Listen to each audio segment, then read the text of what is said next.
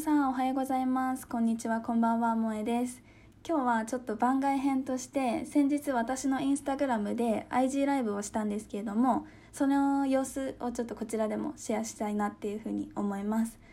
でその IG ライブでは私のアメリカのコミュニティカレッジ時代の友人でもあるアキと一緒に女性としての生きづらさについてリアルトークをしました。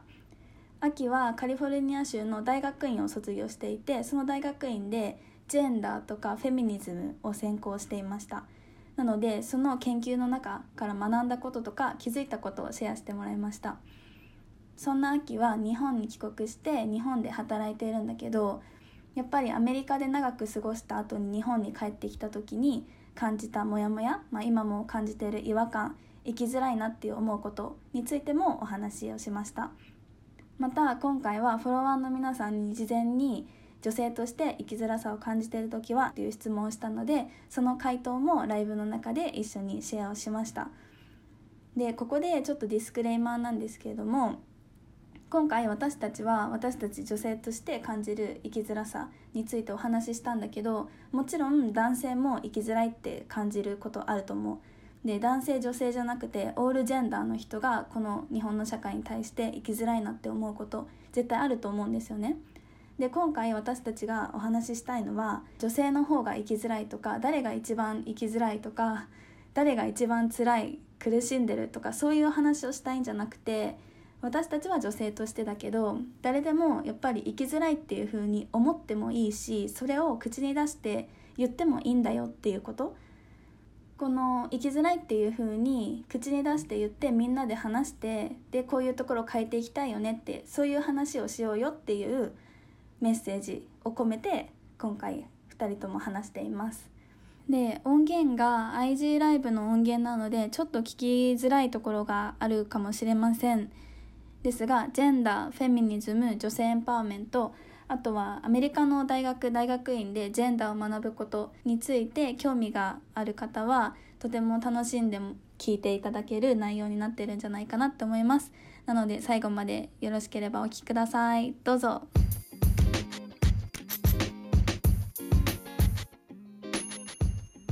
To Freedom Women Podcast. Here I talk about my passion and purpose, which is empowering women. 海外経験をしたミレニアル世代の女性ライフコーチである萌えの経験や学んだことを飾ることなくリアルトークでお届けするエンパワーメントポッドキャストです Are you ready?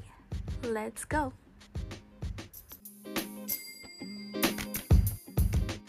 アキ久しぶりあ、よかった。映った。あれ、なんか髪型が変わってる。あ、そう、ちょっとハイライト入れたの。いいね、いいね。えー、っと、OK。今日は女性の、うん、と生きづらさについて、私の大学時代の友人でもある、なんか私切れてる友人でもある、アキとお話ししていこうかなって思います。ありがとう、今日は参加してくれて嬉しい、すごく。こちらこそありがとう、呼んでくれて。もう久しぶりにお話できてめっちゃ嬉しいです。いや、もう何年ぶりだろうね。3、4年ぶりとか。いや、本当に本当に。なんか、そう、秋とは、えっと、コミュニティカレッジ、カリフォルニアのコミュニティカレッジで同じ大学に同じ時期に行っていて、で、それでその後私は大学編入するので日本帰って、秋はそのままアメリカに残ったんだよね。うん。そう、うん、場所は変わって、また。うんうんうん。だからちょっと、あの、多分秋のバックグラウンドとかすごく気になるのでそのその後をね知らないから、まあ、Facebook とかではずっとつながってたけど詳しく知らないから、ぜひそのアメリカのコミュニティカレッジからの秋の今までをちょっと教えてほしいなっていうふうに思うんだけどお願いします。はい。秋です。と埼玉に住んでます。うん、萌とはさっきと萌が紹介してくれたようにカリフォルニアで出会ったんだけど、うん、私はカリフォルニアのそ地区で2年半、まず、コミカレでやって、で、その後に、モントレーってところに4年大学で編入して、で、モントレーでまた2年間ぐらいやって、で、バチェラーを取った後に、まあ、日本に帰るか、まあ、就職してどうしようって悩んでた時に、まあ、大学院っていうのもオプションじゃないかなっていうので、うんこうその当時のメンターとこういろいろ話を聞いていうんて、で、まあ、大学院っていうのはもともとオプションに自分の中には入ってなかったんだけど、まあ、当時すごい勉強も好きで、こう、その時にすでにジェンダーとかセクシャリティ、フェミニズムについてすごい興味があったから、あ、じゃあもうちょっとアメリカ残って大学院進んで深く研究してみようかなって思って、で、それで大学終わった後にまた2年間、今度はサンタクルーズにある大学院に進んで、で、そこで2年間研究して、で、つい、いつだ？去年の夏に、そのプログラム終わって日本に帰ってきてうん、で、今は普通に会社員をやってる感じです。うんなるほどそう大学院ではそのフェミニズムとかジェンダーについて勉強したんだそう、なんか初め、あの、チコにいた時はうんうんうん、あんまり、なんだろう、自分の興味のある勉強とかなくて、うん。で、あんまりなんだろう、こう、例えば、まあ、社会学がやりたいとか、ジェンダーについて勉強したいとか、あんまそういうの考えてなくて、まあ、本当ただ英語できるようになりたいなって結構軽い気持ちだったんだけど、まあ、その時に初めて取ったクラスで、コミュニケーション、ジェンダーコミュニケーションっていうクラスがあって、うん。で、それで、あ、なんか男女の話、なんかコミュニケーションってこんなに違うんだとかうん、そこで初めてこう男女っていうこと、ジェンダーっていうことについて考えさせられて、で、そこからなんか面白いなって思って、こうクラスとかいろいろ取るようになって、で、モントレーに引っ越した後に、そのモントレーがすごく、こう、ジェンダーニュートラルな、すごいダイバーシティな、場所で、うん。その、まあ、男女っていうよりかは、うんまあ、うーん、まあ、男女って分かれないっていう人もいたし、そのセクシャリティで言うと、まあ、ストレート。だと、まあ、うん。男の人は女の人が好き、女の人は男の好きとか好きとか言うんじゃなくて、もう、私は、まあ、でジェンダーとかそういうの関係ないっていう人がいたりとか、うん。ゲイの人がいたり、レズの人がいたり、うん。バイの人がいたりとか、すっごい本当に、なんか今までに会ったことのなかったような人たちと、そういうコミュニティがあったから、さらに、あ、もうちょっとなんか面白いから深く掘ってみたいなっていう感じで、大学では、そうだね、フェミニズムと、うん。あと、まあ、ジェンダーのことについて、まあ、研究しながら、まあ、その、なんていうんだっけ、学部にも入って、そう、勉強してて、だから初めてフェミニズムとかそういうジェンダー系の勉強を本格的にし始めたのは、まあ、大学3、4年生だったかな。うーん。なるほどねなんかもうそういう学部があるんだねジェンダーとかを勉強する。そう、なんか最近増えてきてるんだけど、これ例えばマイナー、その大きい分野で、例えば社会学っていうのがあって、その下にうんジェンダーっていうのが紐づいてたり、もうあとはジェンダースタディーズっていう大きいその学部として存在してるところもあるんだけど、私の行ってた学校はそうジェンダーっていう学部があってう、んその中でフェミニズムっていう、やっぱまた紐づく、なんかマイナーみたいなのがあって、そう、そこで学べたから、本当なんだ、ラッキーだったんだけど、その当時、そこの環境に入れたっていうのが、うん。そう。ね絶対なんかそこでさ勉強してる一緒のクラスメートの人とかさすごい気が合いそう私も行ったら、あ、すごい、本当に、うなんかみんな、なんか自分よりもっとこう、さ上のこと、先のことを見てて、なんていうんだっけ、視座が高いっていうのかな、の。なんか、その当時、私は、まあ、ジェンダーっていうのは、なんかふ、二つじゃないみたいな、それぐらいしか考えてなかったんだけど、そのみんなは、なんかもっと、じゃあ、バイの人たちが生きやすい世界にするにはどうすればいいかとか、なんかセクシャリティも、なんか、 pansexual とか、 asexual とか、すっごいいろんなのがあって、なんかそういうことについてディスカッションしてたりとか、こうやっぱりみんなすごくクリティカルで、その環境にいたら、やっぱりそうだね、自分も、なんかもっと、まあ、学ぶだけじゃなくてアウトプットをしていきたいなっていう気持ちにもなったから、本当に刺激的な環境だったかなって、今考えたら思うかな。えー、すごい。でもやっぱりアメリカの大学って、まあ、場所によるかもしれないけど私たちいたのカリフォルニアだからなんかもうまさにそのも最も何そういうジェンダーとかあと LGBTQIA とかそういうコミュニティのがさ、盛んなかあ state だったから、うん、なんか本当に。それ勉強するにはとなんかもってこいの場所だなっていうふうに思う。うん、ぐそそうだね。そのエリア的な要因っていうのもあるよね。やっぱりこれがもっと田舎の方とか、うん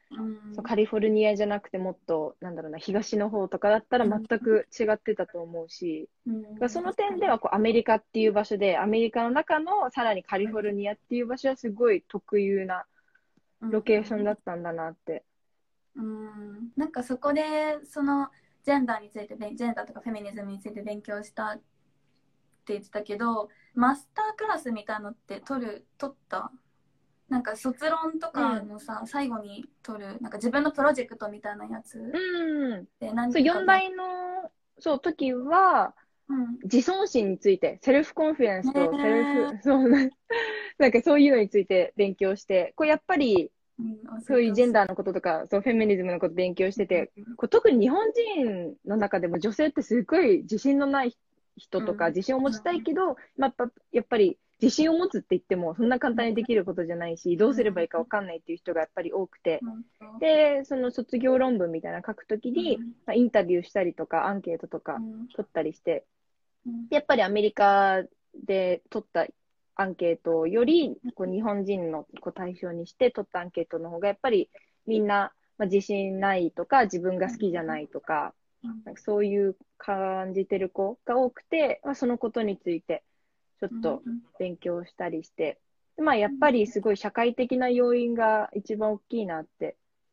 まあ、思って、こうどうしても小さな時から女の人はこう生きなきゃいけないとか、男の人はこう生きるべきとか、やっぱりそういうことをうんもうずーっと教えられてきて、やっぱり箱の中に、なんか、こうなんだろうね、こう押さえつ、押さえつけられちゃうじゃないけど、こう、あ、こうあるべきなんだみたいに思って、うん。こう好きに自分のことをこう表現できないとか、やっぱそういうふうに思ってる人が多かったなって思って、そう、まあ、だからといって、これすればすぐに自信につながるよとか、うん。まあ、そういう簡単な、やっぱり答えっていうのはなくて、まあ、結局、ねその卒論でも、まあ、こうするようにするといいよみたいな解決法っていうのは全然、なんか、あげられなかったんだけど、うん。まあ、でも、なんで、まあ、そもそも自信低い女性が多いのかとか、まあ、それって、その国によって違うのとか、人種によって違うのとか、なんかやっぱりそういう根本的なことを調べることによって、まあ、何が考えられる要因なのかなとか、まあ、そういうのをね、知るきっかけにはなったから、すごい、まあ、うん。価値のあるうん研究はできたかなって思うかな。うん。うん、確かにその原因を知るっていうのはすごい大切だと私も思う。ただ単に自分が自信がないだけじゃなくてそれはいろんなことが要因となって自分の自信のなさとかにつながってるって思うとじゃあその自分が全部悪いんじゃないんだっていうふうに分かるからそのねうん論文とかでそういうのとかがあったらすごいすごいいろんな人にとっての助けになるなっていうふうに思う。うん。なんか、やっぱりこう大学院でもこういろいろ研究してたり、こういろんな書物とかを読んでて、こう一番助けになるとか、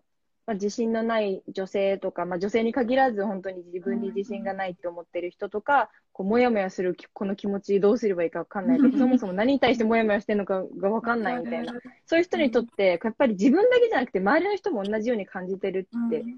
思うのがすごい大事だなってうん思って、どうしてもやっぱりこう今の時代 SNS とかっていいことしかみんな書かないし、それを見てどうしてもやっぱり自分と比べて自分はこんなんなのに他の人はいいなとか、なんかやっぱりそうやって比べちゃうことがすごいみんな多いと思うんだけど、こうやっぱり広い目で見てみるとみんなやっぱり同じような悩みを抱えてて、うんで、その悩みとかがもう、なんていうんだ、研究で発表されてるみたいな、なんかそういうのを見ると、なんだろう、こう自分が今まで抱えてたモヤモヤが、こうなんか名前として存在してるんだよね。例えば、こう昔だったらこのセクハラっていう言葉すらなかったじゃん。うんうんうんこのなんか自分の性、性別によってなんかすごい嫌なトリートメントを受けてるみたいな。うんでもそれが何かわかんないみたいな。で、その後になんか長年経った後にそれはセクハラって言うんだよみたいな。なんかそういうなんか言葉が生まれた時とかってすっごいみんな、あ、私が感じてたことって、ただ自分のせいじゃなかったんだとか、こういうことが実際に存在してるんだとか、うん気持ちのこうより、よりどころになるって言ったら、なんか変な表現の仕方だけど、でも、あ、なんか自分だけじゃないんだってやっぱり思うききっかけになるから、そう、だから、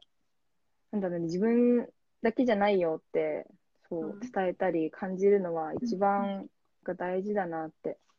うん。思ったかな。いろんな研究とか、そう、他のはん人の話とか聞いてて。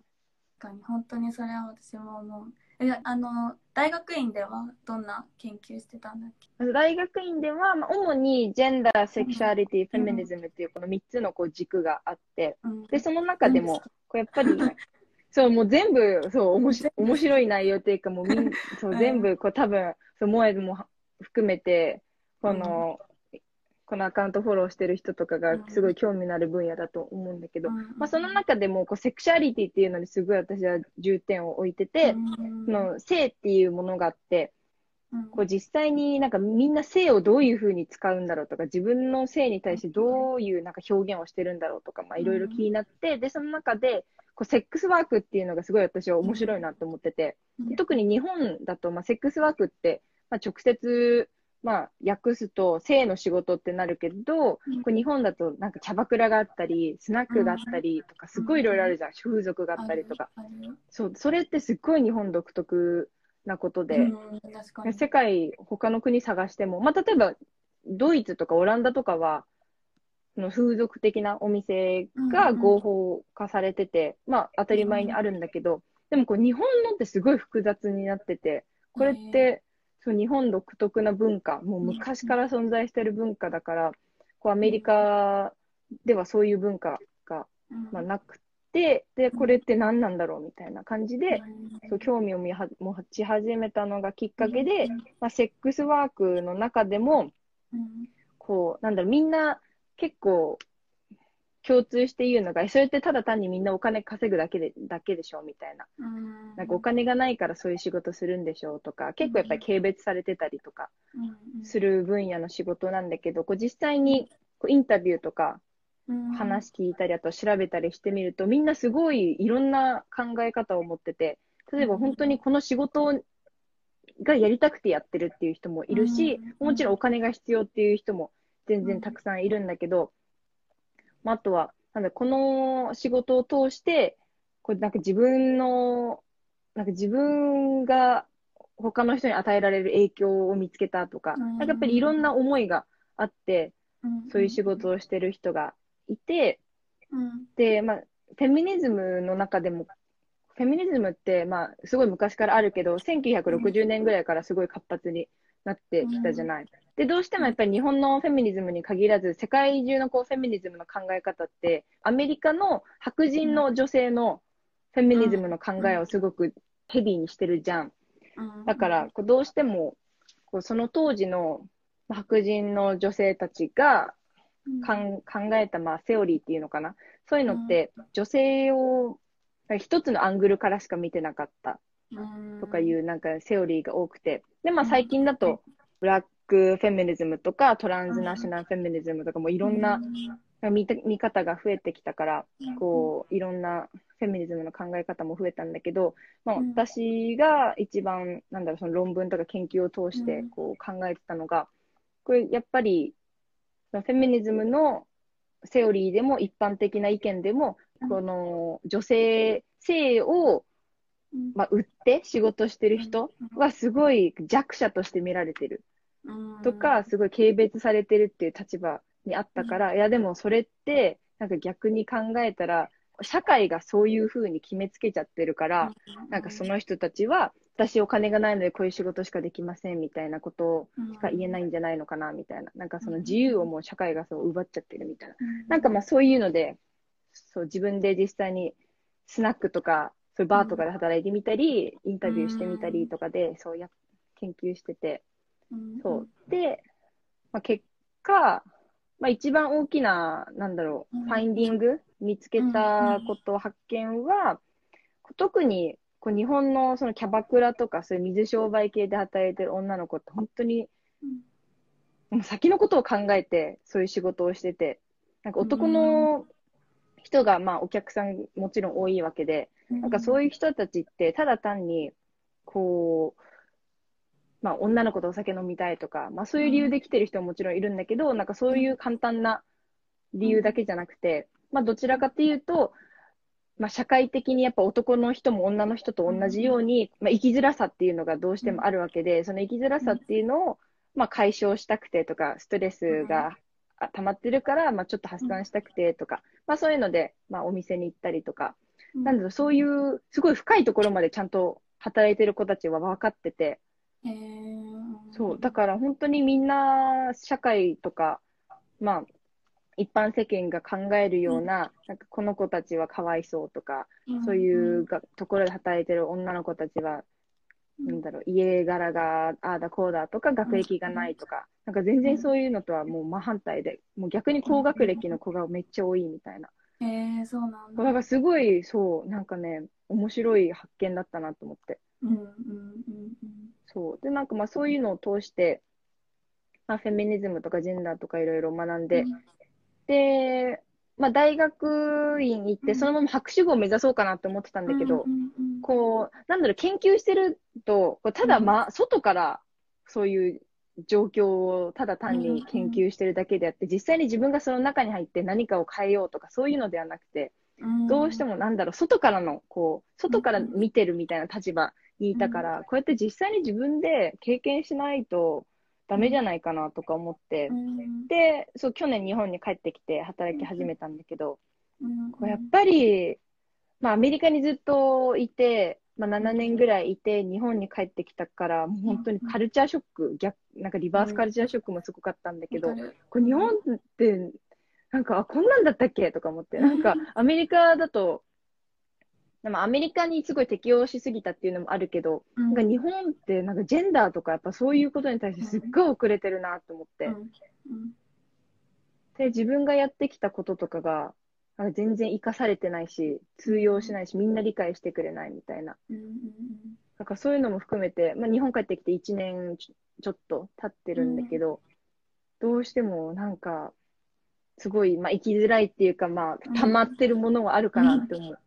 うんうん、多分なんか今これ見てるくれてる方たちとかもなんか私いつもこういう話するから海外志向の方とか多い多いのだから、うん。その海外から勉強してとか仕事して日本に帰ってきてえなんかもうすごいがっかりするっていうのはすごくうん。みんな共感してくれることだと思うんだけど、なんかそのやっぱり生きづらさ女性としての生きづらさって多分どこに行ってもあるのかなと思うんだけどやっぱり日本に帰ってきた時にやっぱり日本人の女性として日本に生きるっていうのがすごくなんだろう大変な時があるじゃない？でそれをなんか実際になんか秋がその感じた時とかってやっぱり仕事を始めた時とか。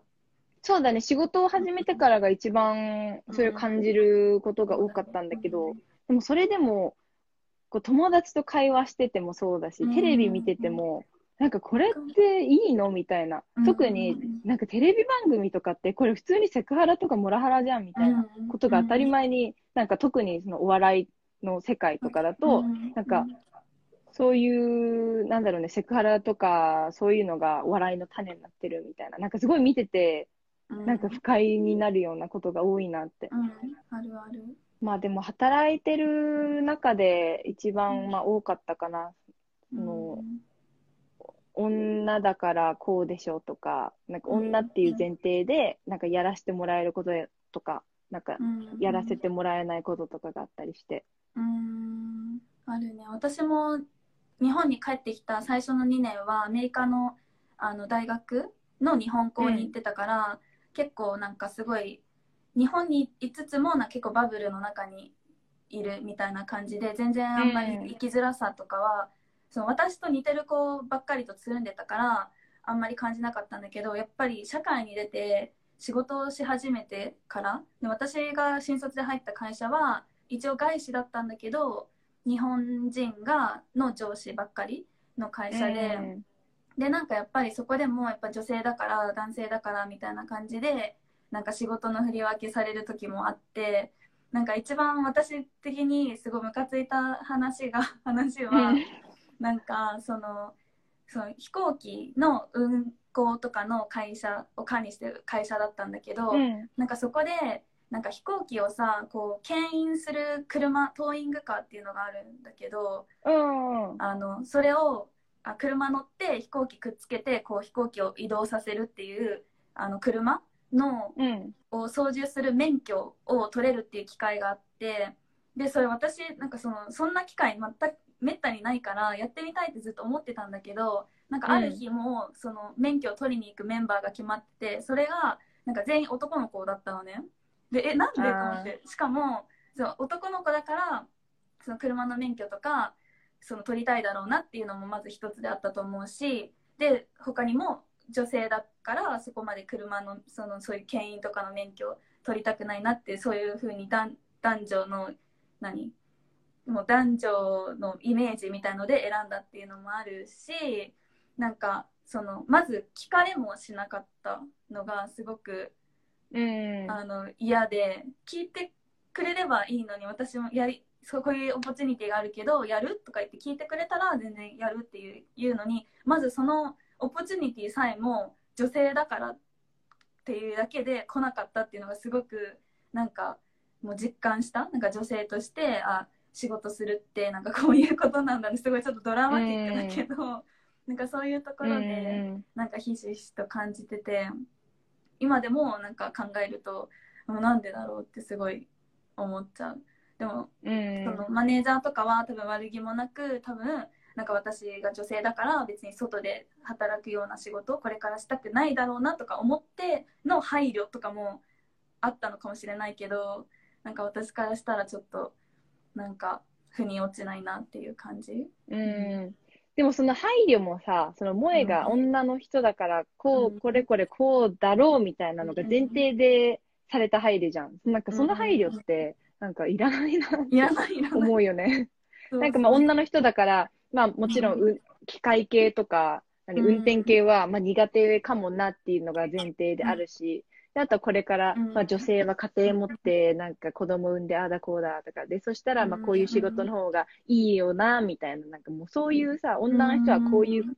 まあ、こういう、まあ、人生を歩むからじゃないけど、まあ、こういうのが大半だから じゃあ萌えもなんか同じようにじゃあこれを前提として、なんだろうね免許を取るのはまあ男の人だけにしようみたいななんかね、そういう前提がすごいあったんだなって思う。うん、本当にね、やっぱりその考え方も多分その日本のすごい古いような感じの考え方で男子は外女子は中でジムみたいなそういう考えがもともとあったから、なんかそういう決断に至ったんだけどやっぱりね当事者にならないとやっぱり分からなかったなって、うん、思った。なんか秋逆にある？何かそういう。うん、働いてる中では例えば、まあ、今その働いてる環境はまあすごくいい方だと思ってて、うん、グループ的にはその、まあ、海外系のグループだから、まあ、そういう海外経験してきた子とか、生まれたり育ったのが他の国とか、そういう子が多いから、まあ、感覚は似てて、すごいやりやすいっていうのはあるんだけど、会社全体として見ると、まあ、やっぱりすごいコン,、まあ、コンサーバティブっていうわけでもないんだけど、まあ別に特に、まあ、女の人にフレンドリーなまあ、会社ではないかなっていうのは思ってて、まあ、その中でもこう特にこう管理職、中間管理職のレイヤーは本当に男の人が多くて、もう95%ぐらいで男の人で。で、やっぱり、まあ、推薦されるのも男の人が多いし、まあ、きっとそこには、まあ、推薦してくださいっていう、まあ、男女比が、まあ、男の人が多いっていうのも要因の一つではあるんだけど、まあ、どうしても女の人が管理職では少なくて、まあ、大体、まあ、女の人が多いのは、そサポート系、まあ、事務系とかの人が多くて、で、まあ、産休とか、そう育休とか取っちゃうと、戻ってきた時には、今まで、例えば、そうだな、まあ、営業系だったのに、サポート系に回されちゃうとか、なんかそういうのを見てて、なんか、違和感。え、なんでおん普通に仕事できるのに、た、ちょっと、そう育休、産休、なんか何ヶ月とか1年とか取っただけで、まあ、言っちゃえば、もうお手伝い係みたいな、なんかそういうポジションに回されて、なんかそれっておかしくないとか思ったり、まあ、あとは、なんだろうね、40、50代のやっぱり男の人がそういう、ね、上のマネージャーとかそういう立場の人は多くて、なんかそういう人たちはやっぱり、まあ、もちろんジェネレーションギャップもあると思うんだけど、その人たちの基準でいろいろ考えちゃってるから、うちの会社はそんなに、なんだろう、飲み会とかそういうのとかは、うん、ラフな方なんだけど、うん、まあ、やっぱり、こう、まあ、女の人が、なんていうんだっけ、下座っていうんだっけ、うんうんうん座ったりとか、なんか、うん。こう注文は女の人が取ってとか、なんかやっぱそういうちっちゃなこと、うんうんうん。あるある。なんかそういうちっちゃなことすらなんか変わんないんだみたいな。うん。なんかもちろん、その、まあ、職員とかまで行くと、まあ、組織的にも、なんだろうね、変わんなきゃいけないかもしれないけど、なんかそんなうん、ちょっと飲み会でオーダーするぐらいで、なんかそのこんなちっちゃなことでも、まだなんか、こういう昔の風習みたいな根付いてんだとか思ったら、なんか、遅いなーって感じがすごいね、した。うんわかる。なんかエレベーター開けてあげるとか、エレベーターのただし開ける閉まるボタンを押すのが、なんか女の人とか、なんかもうびっくりしちゃって。えーそんなあるんだそう、なんかマナー研修みたいなのがあって、うんうんなんか別にそれは男女とか、まあそういうことを言ってるのではなかったんだけど、でもやっぱり会社とか、まあ、ビルを全体で見てみると、大体そう女の人がなんかううんドア開けておいてあげてとか、なんかそういうのを見てて、なんかね、そう、すごい大きなレベルで違和感感じたわけじゃないし、自分が何かされたっていうわけじゃないんだけど、そう、周りとか、まあその風習がまだ全然こういうのあるんだなって思ったかな。うんでもあるよねやっぱり、うん、働いてみないとわからなかったっていうのは本当にある、うん。そうだね。まあでも一番、まあ、個人的にすごいショックとか悲しかったのは、うんうん。みんな、まあその私も、そのジェンダーとかフェミニズムとうんかそういう環境にずっといたから慣れちゃってたっていうのもあるんだけど、みんなそういうことを全くなんか気にしないうんのがすごい悲しかった。うんなんか女の人、例えばなんかこれこれこうじゃないですかとか言って会社の人とかに聞いても、なんかえだからみたいな。なんか問題視してないっていうのかな。そうだねそう。だから、なんかそういうこと言うよりまず仕事してみたいな。なんかそうういうのが、なんか悲しいなと思って。悲しい、うんうん、でもやっぱりなんかもうそれはもう変わらないもの当たり前のものっていうふうに多分みんな思っちゃってるからなんかそれだ、それに対してなんか疑問を持ってなんか毎日ふつふつとしてるんだったらそれにアジャストしていった方が楽だなっていうふうになんか考えてるのかなっていうふうに思うそういう人は思うんだけど。で私も実際にそうだったから、なんかその毎日毎日目につくものにムカムカしてても全然楽しめないかなって人生思ってたけど、うんでもなんかやっぱりこうやってアメリカとかで勉強したり他の世界英語が分かるようになって世界のニュースを見れるようになってきたらやっぱりこれが当たり前じゃないっていうのがもう分かっちゃったじゃん。うん、そうだねだ。からうんそうそうそうだからいや当たり前じゃないんだって分かってでそれでその当たり前じゃないかったらじゃあ当たり前じゃないよっていうふうに言ってもいい発言してもいい。でそういうふうに発言してる女性もいいっぱいあの、うん。世界とかで見てきてるからこっちもすごいやっぱそれでその目についてムカムカしてるのが全然良かったことなんだっていうふうになんかすごく、うん。思ったかな。そう。そうだね。多分これでもし、フェミニズムってものに出会ってなかったり、うんあとは世界はどう、なんかこういう問題について考えてるんだろうとかいうのを理解してなかったら、なんかこれは、なんだろう、こういうことを感じちゃいけないんだとか思ってたかもしれない。うんなんか、かるこ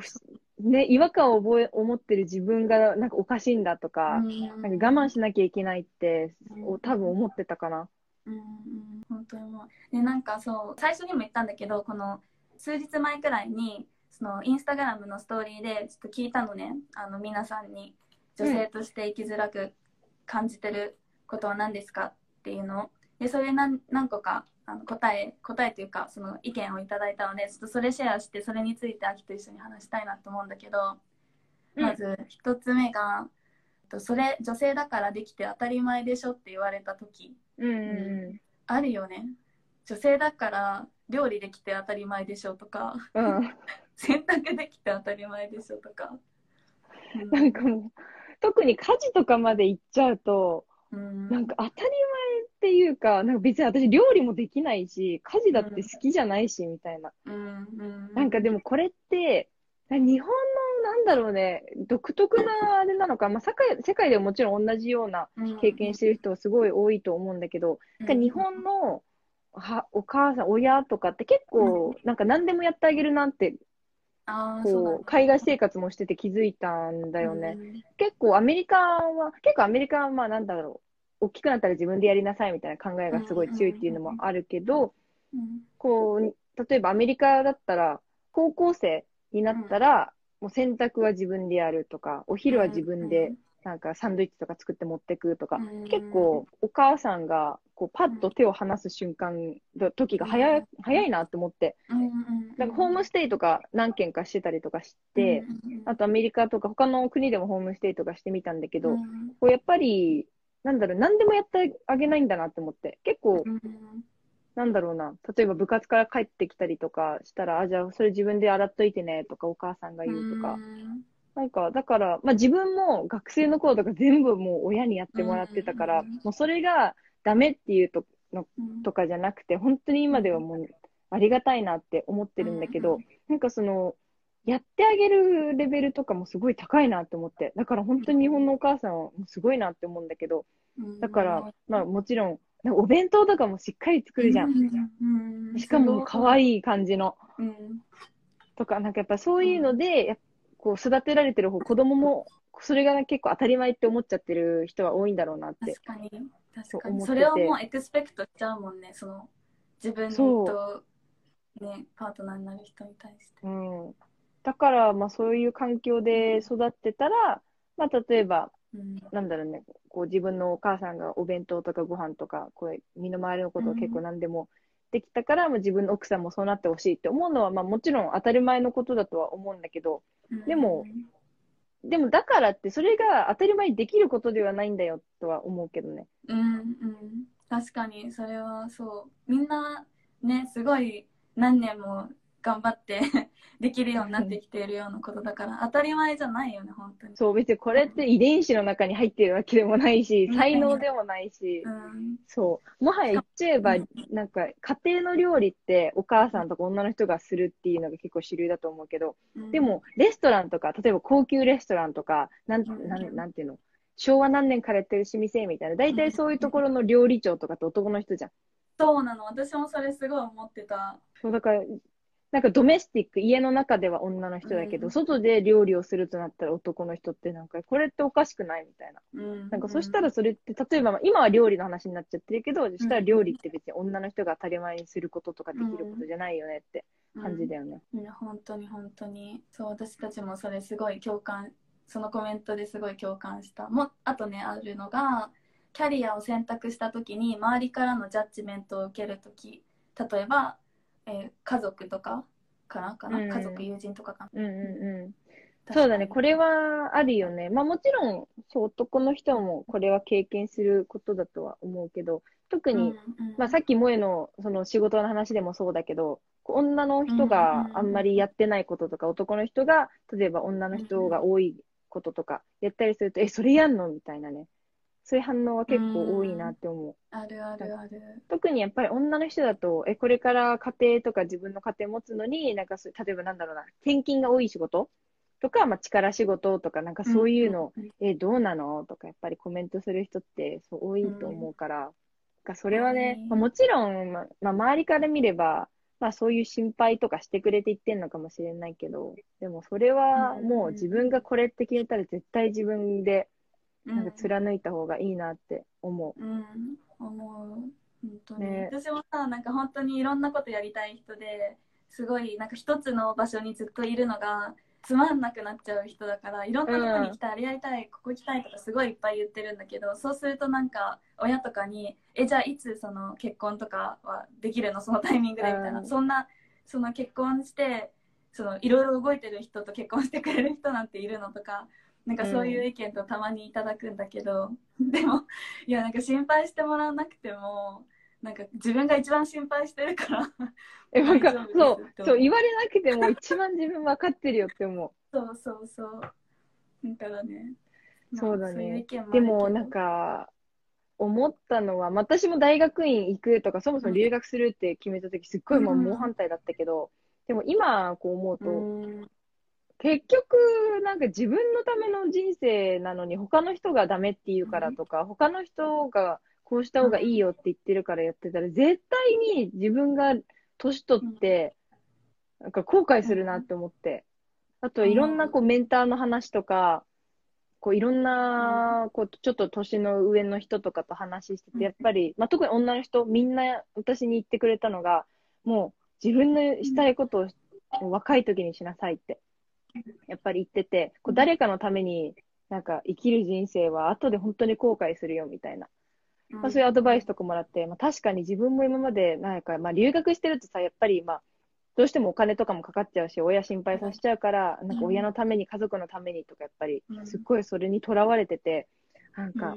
親がいいって思う仕事しなきゃとか、なんかそういうことを思ってたけど、でも結局ね、それやってても自分はハッピーになれないし、そうなんだよね。そう、なんかそれだったら自分がやりたいこととかやって反対されたとしても、もう自分が信念持って、すごい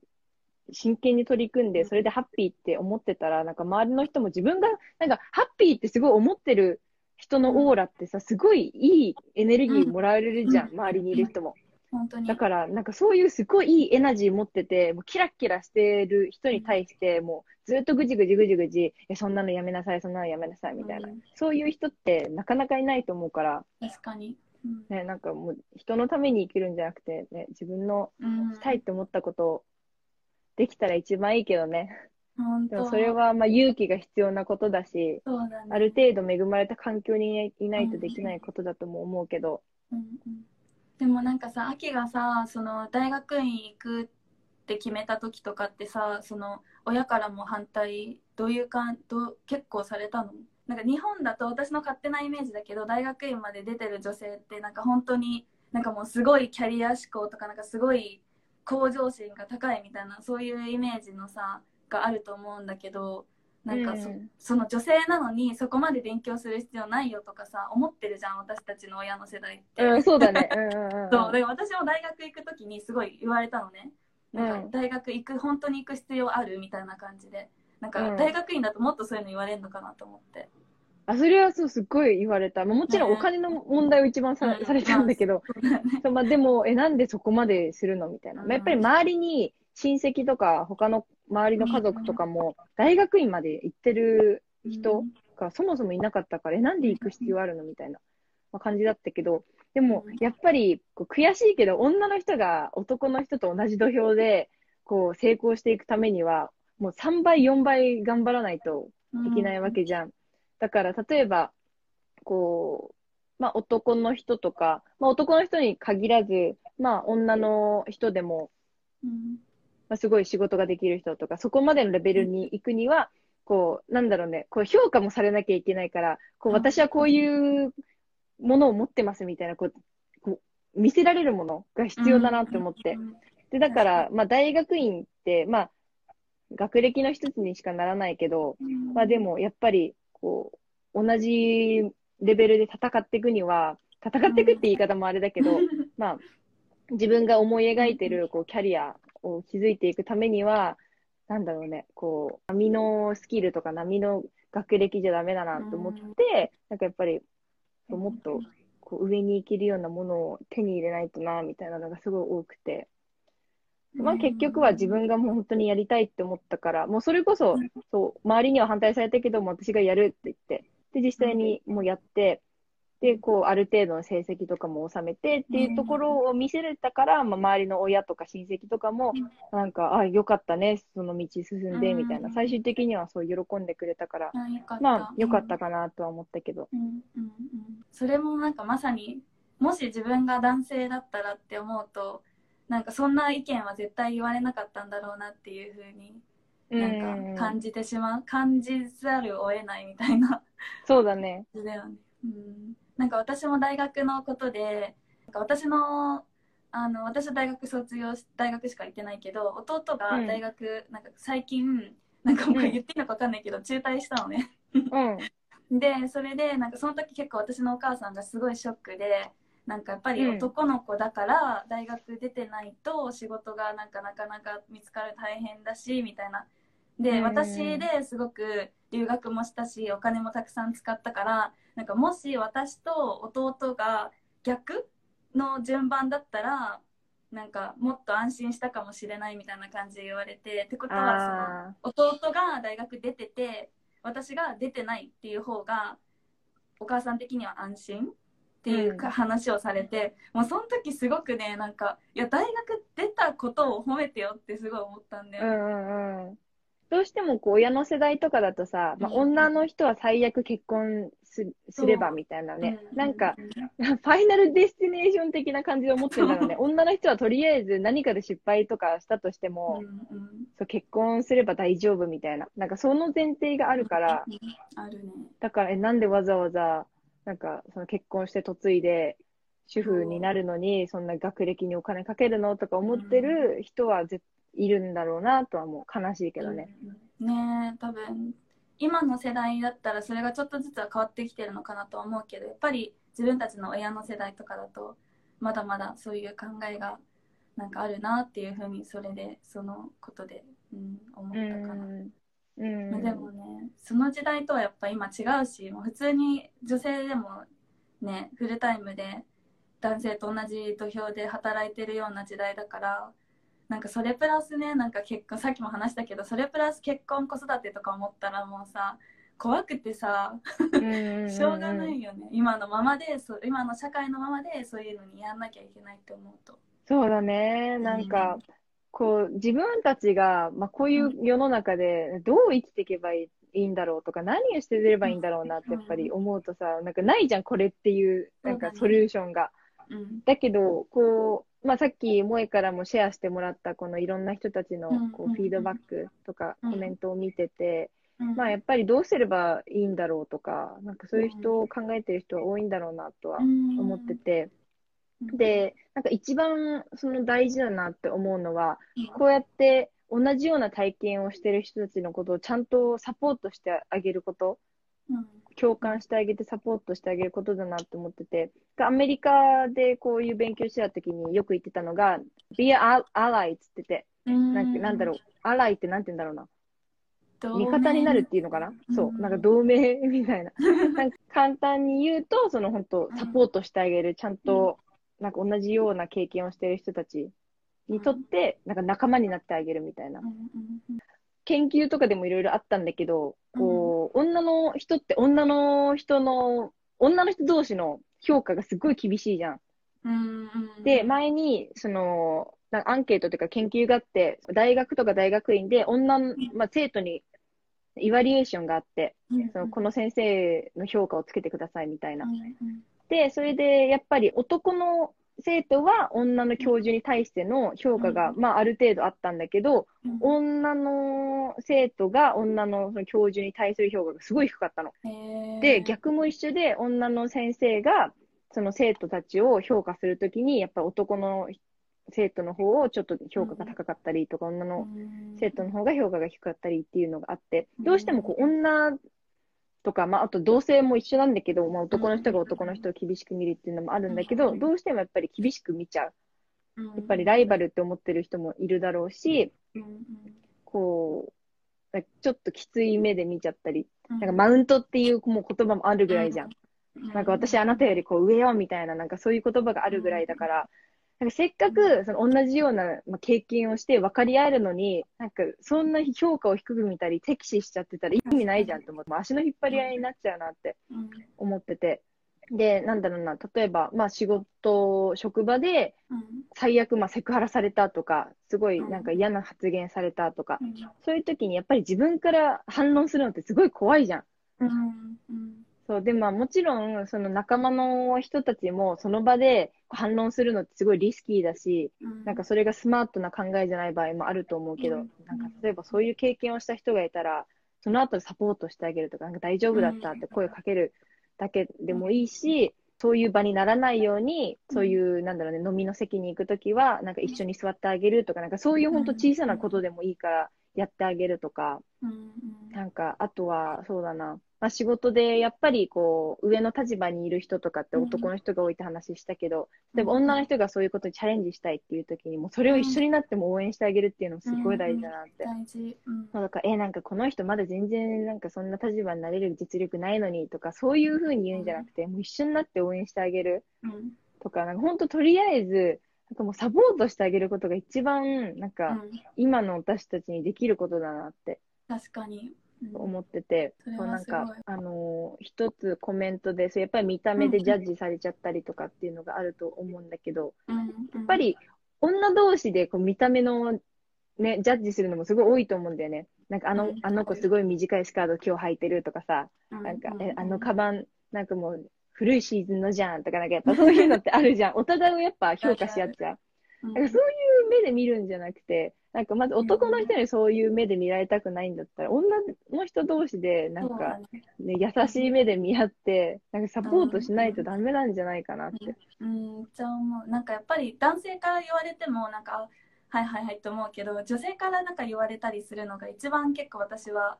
なんか来るなと思って、同じ女性なのに、うん、やっぱり、まあいろんな人がいるからしょうがないんだけど、分かり合えないうん、かったりすると、ちょっと悲しいなと思うし、自分の周りの友達とかもそういう、なんだろう、その女性として受けてる経験とかに対して全然何も思わずに、なんか受け止めちゃってるとかもすごいなんか、うん、なんかモヤモヤするなって思うし、うん、うん、うん。だからなんか今日もこれをね、ライブでいろいろ話して、私たちがモヤモヤしてることとか、生きづらいなと思ってることをいろいろシェアしたんだけど、なんかその中で、あこういうのもわかるとか、こう私はこういうところで生きづらくか生きづらいなっていうふうに感じてるっていうのがあったらどんどんねコメントとかでもシェアして私たちでお互いをサポートできるようにねできればいいなと思っててあとね4分 しか残ってないくてあ、早い。早いよねで全部ねあのこのコメントいただいたのが読み切れなかったからなんかまた今度こういう感じでなんか秋が良かったらぜひやろう。すごい楽しかうん、った、やりたい。うん。うん。ぜひぜひ。やっぱりね、うん。こういう感じてる人はなんかいるんだなって思うと自分も、ね。そう、あ安心っていうか、あ自分だけじゃなくてよかったってそう思えるから、うんうん。うんそうそういう人がね、一人でも増えたら嬉しいよね。本当に嬉しい。そうまだね本当にあと5個以上もあるから次じゃあ企画します。そうだね、今回のはちょっとね、私の話も長くなっちゃったから、自己紹介とかバックグラウンドとか、うん楽しかった。あの研究の話とかもっと聞きたいと思うから。そう、ちょっとまただから、そう、残りのそうコメントとか、うんうん。うんもしこの後ね、クエスチョンとかコメントまたもらえたら、そのことに対してもね、そうだねダイアログ、ディスカッションできたらいいうんうんね。うん、そうね私も今コミュニティフェイスブックで作ってこういうライクマインデッドな海外志向もあるし女性でもこういうふうに生きていきたいとかそういうふうななん高い目標を持ったね女性が集まるコミュニティを作ったから秋もぜひジョインしてあ、ジョインしたい。そう。うんうんうんなんか日本でやっぱそういう今コミュニティをすごい欲し、自分が欲しがってて。欲しがそう。だからそう、嬉しい。本当素敵な女性の方たちいっぱいいるのでもしこれ見てる方もなんか興味があったりしたらリクエスト、うん、送ってほしいなっていうふうに思いますで秋にもコネクトをそこでできるから もし何かあったら一緒にねこういう語る場っていうのがすごく大事だなって思うので、うんなんか最後秋も一言あれば 一言。2分1分くらいえー、そうだな。まあ、特に、なんだろうね。まあ、すごい楽しかった。そう、だけどやっぱり、こういうことを声に出して、うん。話すっていうのは本当に大事だと思ううんし、そうこういう場を持ってる人ってなかなかいないと思うから、こういう共感してくれる人がいないとどうしてもこういう話すると、え、何それただの文句じゃんとか、どうしてもね、そう。思われちゃったりするから、でもこれってほんただの文句じゃなくて、これってクリティカルに考えてるからうん。出てくる、そう意見であって、全然文句とかじゃないと思うから、まあ、なんかね、こういう、近くにこういう話できない人とかもちろんいると思うから、うん。そういう人はね、こういうインスタとかフェイスブックとか活用して、自分だけじゃないっていうね、そうそういうコミュニティを、そう活用していけたらいいなって思う。うん、ありがとうじゃあ今日はこんな感じかな ありがとう、楽しかった。うんこちらこそまた話そうあ、またじゃあ、インバイトしてください。はいわかりましたじゃあ今日はありがとうございましたありがとう。またねバイバイバイバイ。これどうやって止めるんだろう。あ私が止めるあ、オッケー。